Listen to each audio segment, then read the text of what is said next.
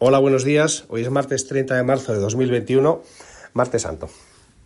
Ayer tuvimos una jornada con suaves alzas en Europa y recortes moderados en Estados Unidos, en lo que nosotros calificamos de una sesión sin, sin rumbo, que también es algo lógico y habitual, dado que es una, semana con pocos días y en la que empezamos las vacaciones de, Semana Santa. Los, mercados cerraron este viernes y el lunes de, el lunes de Pascua.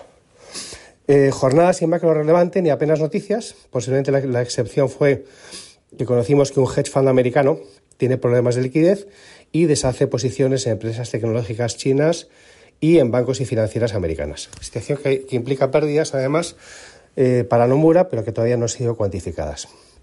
En Europa, el Eurostox 50 cerró ayer con, subiendo un más 0,4%, impulsado por energía, consumo no cíclico y comunicaciones. Al otro lado del charco, las bolsas de Estados Unidos abrieron en negativo, cambiaron de signo varias veces a lo largo de la jornada para cerrar con caídas muy suaves. El S&P 500 perdió un menos 0,1% y el Nasdaq 100 un menos 0,6%. Lo mejor, utilities y consumo no cíclico, y lo peor, energía y financieras. Aquí prácticamente sin relación con los movimientos por sectores que vimos en, Europa. En el mercado de bonos, ligeras subidas en las tires de los, de los bonos soberanos.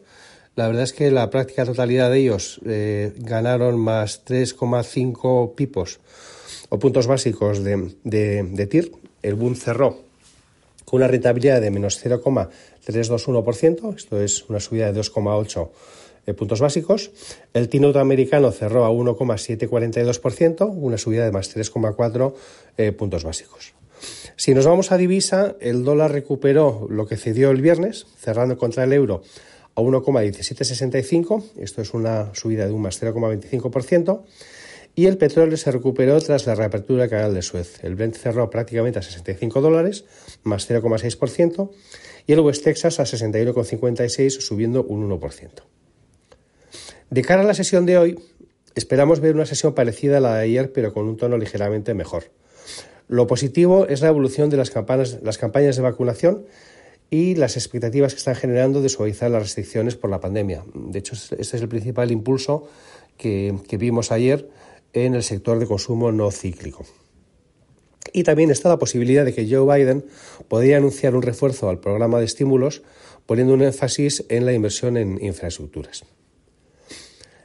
Hoy por la mañana las bolsas asiáticas cierran al alza. China y Hong Kong suben un 1% y el Nikkei queda plano, posiblemente por el efecto Nomura derivado de la, de la noticia negativa del hedge fund americano que hemos comentado antes. Y todo esto a pesar de conocerse unos datos macro mejor de lo esperados. Esta madrugada hemos conocido la tasa de paro de Japón, 2,9%, se esperaba un 3%, y también las ventas minoristas, aquí hay sorpresa especialmente positiva, ya que se esperaba una variación en el mes de más 0,8% y el crecimiento ha sido muy superior, un más 3,1%.